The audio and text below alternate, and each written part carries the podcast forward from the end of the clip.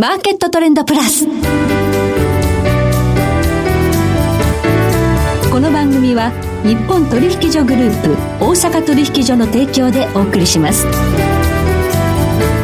皆さんご機嫌いかがでしょうか？大橋ひろ子ですコモディティ日経平均先物などデリバティブ取引の最前線の情報をピックアップで今日は金融貴金属アナリスト亀井浩一郎さんをスタジオにお迎えしています。亀井さんこんにちは。こんにちは。よろしくお願いします。よろしくお願いします。さてもう9月秋も深まってきたんですが金相場あんまり動かないですね。そうですね。1800ドル台近辺で膠着状態ということなんですけども、うん、まあ大体まあこういう膠着状態が一定続くと、はい、少し次の動きも出やすいっていう。それと9月はね比較的金は動きやすいまあ、アノマリーというか、ねえー、そういうのがあるんですよね、はい、はい、季節性があるということでもしかしたらこの貯めたエネルギー分動くかもしれないと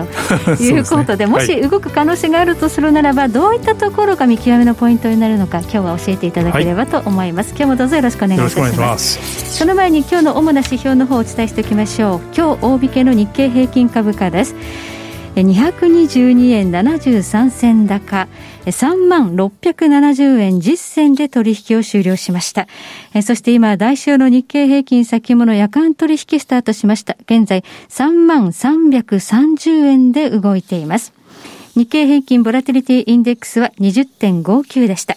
そしてコモディティ、東京プラッツドバイ原油先物中心現月2022年2月ものは日中取引の終値で270円高47,600円でした。国内の金、大阪金先物は22年8月もの中心現月、日中取引の終値で2円高の6338円となりました。ではこの後亀井さんに詳しく伺ってまいります。マーケットトレンドプラス。さて、ここで番組からのお知らせです。9月21日火曜日、大阪取引所では CME 原油等指数先物の取引を開始します。これを記念して、9月17日金曜日午後4時50分から特別番組マーケットトレンドプラススペシャルインフレリスクと原油市場 CME 原油等指数先物の使い方を放送します。ゲストにマーケットエッジ代表取締役小菅務さん、エモリファンドマネジメント代表取締役江森哲さんをお迎えし、CME 原油先物の活用方法などをお話しいただきます。聞き手は私、大橋弘子が務めます。豪華リスナープレゼントもございますので、9月17日金曜日午後4時50分お聞き逃しなく。そしてもう一つ。翌9月18日土曜日の午後1時からはライブセミナーを開催します。題して、日本初上陸、新しい原油投資とは、CME 原油先物入門セミナー。こちらも小菅務さんとナビゲーター私、大橋弘子の二人で、新しい原油投資、CME 原油先物とは何か、その活用方法やこれからの原油動向をテーマにお話をします。詳しくは日本取引所グループのトップページから JPX からのお知らせ、セミナーイベント情報をご覧ください。さて今日は金融貴金属アナリスト亀井浩一郎さんにお話を伺ってまいります。さて膠着のゴールド一方でアメリカの株式市場というのは今年本当に強いですね。すごいですね。もうなんか、なんなんていうの、下げないというよりも、うん、えー、なんどういう再現なき株高みたいなね ね感じですよね。ただ、アメリカの金融政策も金利は下げて、はい、でそれからまあ金融緩和もずっと続けてきている、これがでも、年内にはテーパリング開始という話は出てるんですよね。そうですね、やっぱりこれは金融政策の大転換点が迫ってるっていうのは確かですよね。だけど、まあ、テーパリングはまあ、FRB が言ってるように、その買い付けの資産規模を減らすだけであって、で、まあ、あの、これまで供給した資金はそのまま維持するっていうのは、やっぱりおそらく数年規模で維持せざるを得ないのかなという、今の見通し、ね、そうなんですね。はい、だから、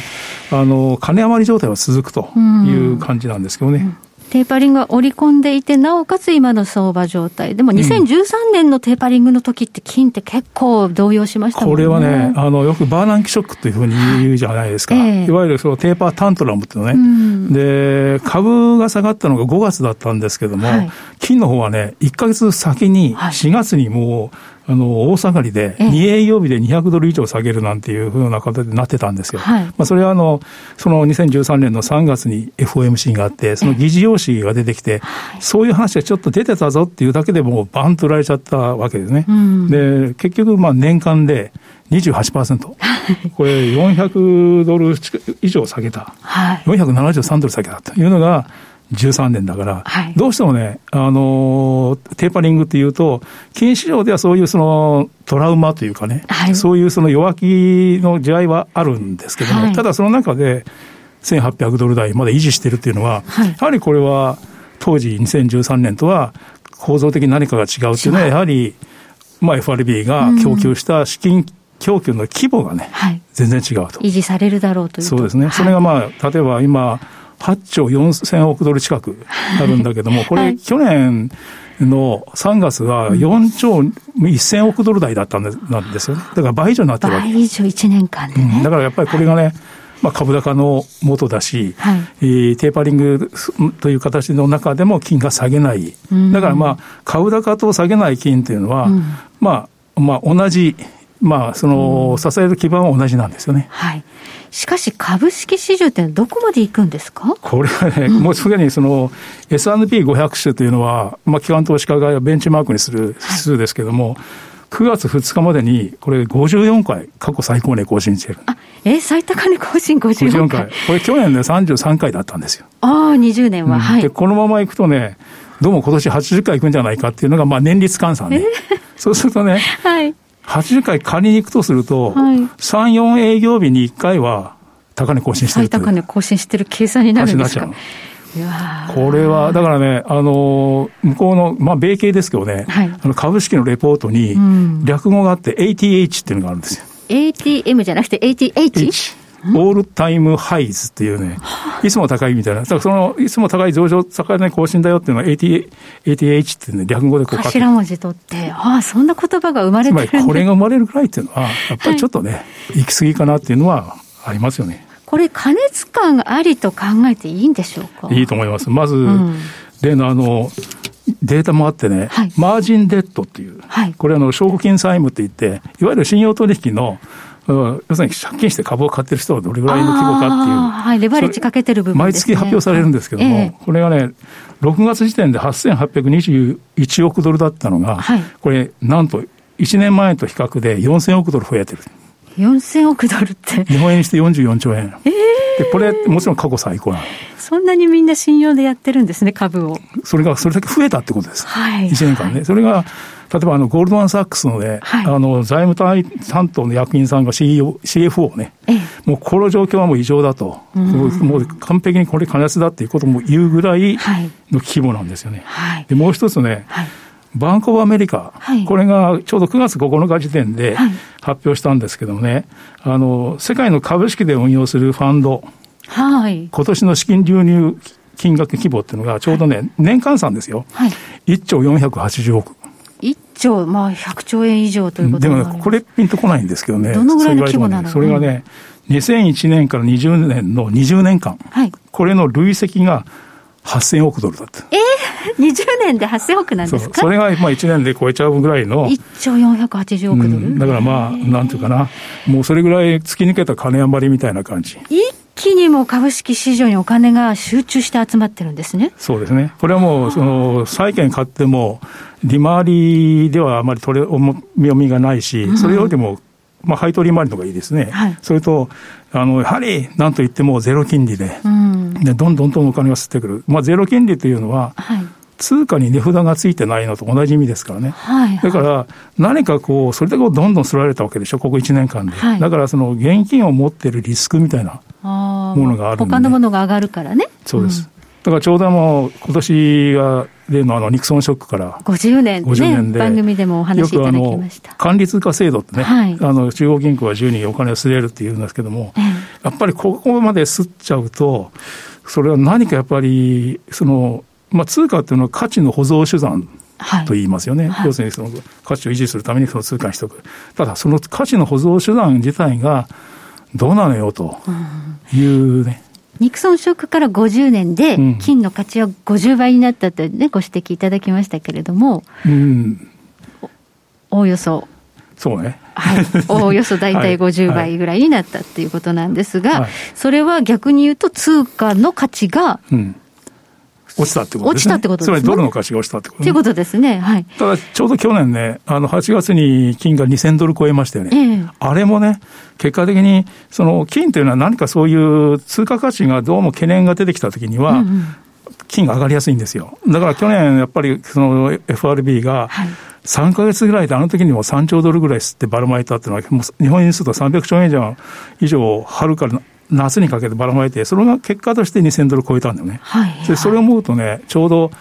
1971年8月15日のニクソンショック、はい、これ実はこの前にも金価格が上がり始めてたんですよ。うんあそうなんです金というのはあの、はい、そのロンドンの重金市場というのがあって、ずっと値動きって取引されてたんですよね。ロンドンで金価格が取引されてた。うん、で、71年の年初に37ドルぐらいだったのが、8月13日にはもう43ドルになってたのね。あ、ニクソンショックの2日前かな ?2 日前に、そうです。はい、だからもう、あ、これもそろそろこれ危なさそうだねっていうんで、金はもうすでにそういうふうに動き始めてた。で、それで、まあ、ニクソン宣言という形で、金とドルの交換停止っていうのが発表されていくんだけども。先に動いてたんですね、すね金価格。だからやっぱりこういう、だから去年の2000ドル突破というのも、そういう同じような背景があるので、はい、まあ、一つ言うと、その金の裏付けのない俯瞰紙幣と言いますよね。うんうんはい、俯瞰紙幣からの逃避の減少というのが、まあ、アメリカの株高の意味の一つの現象の裏にあるものだし、はい、金価格が今、テーパリングを前にしても下げないというような背景でもあると、い、うことですよね。今はただ膠着してるんですけれども、うん、これが何をきっかけでそれに気がついたように動き出すんだろうかっていう。まあ、それはね、その、FRB が政策的なその失敗をしたっていうのが明らかになるとき、例えばインフレ見通しを誤るとかね、ないしはテーパリングをして、次の利上げがなかなかできないとか、ないしはテーパリングの途中でマーケットが不安定になっちゃうとか、それでテーパリングを断念するとか、だからそういうような、そのやはりどうしてもやっぱり FRB の金融政策の進行のね、特にそのこれから巻き戻しですから、やっぱり巻き戻しの時っていうのは、あの波乱が起きやすい、ね、そうですね、うん、その意味で、来週ですよね、FOMC9 月。これはね、あのドットチャートと言いますけれども、その参加者の見通しが出ます。はい、これパウエル議長がどんなにハト派的なことを言おうとも、はい、その参加者の投票によって、はい。多角的になっちゃうから、だからそこはちょっと非常にね、ドットチャート、つまりが注目です。金利見通しっていうのがね、はい、出てきますけれども、はいね、6月ですでにちょっとびっくりしましたもんね。そうです、そうです、そうです。はい。はい、ということで、来週のドットチャートでもしかしたらマーケット動くかもしれないはい、ありがとうございます。え今日は金融貴金属アナリスト、亀井浩一郎さんにお話を伺いました。亀井さんどうもありがとうございました。そして来週です。来週はマーケットエッジ代表取締役小菅勉さんをお迎えいたしまして原油市場を取り巻く環境についてお届けしますそれでは全国の皆さんごきげんよう